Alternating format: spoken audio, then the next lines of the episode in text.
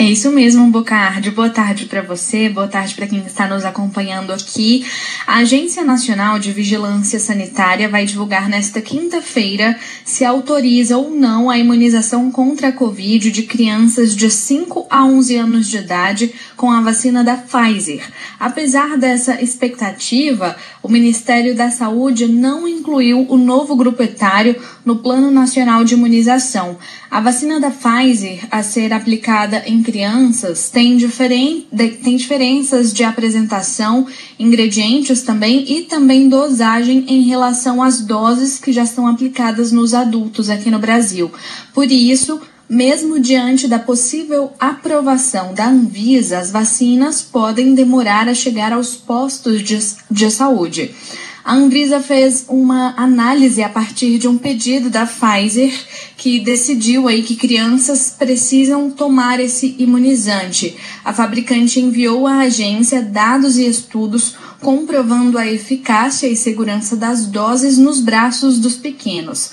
O infectologista Emerson Luz destaca a importância desse grupo de crianças né, se vacinarem para reduzir a circulação do vírus no país tendência do vírus é encontrar válvulas de escape para continuar disseminando. E as pessoas não vacinadas, e as crianças também, elas podem fazer parte desse grupo, dessa válvula de escape e acabar contribuindo com a disseminação.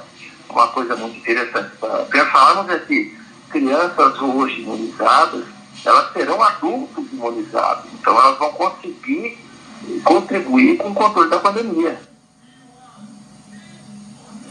Além do corpo técnico da Anvisa, a, a, essa avaliação contou com a participação de representantes da Sociedade Médica Brasileira. Atualmente, no Brasil, a única marca aprovada para aplicação em adolescentes de 12 a 17 anos é justamente a da Pfizer.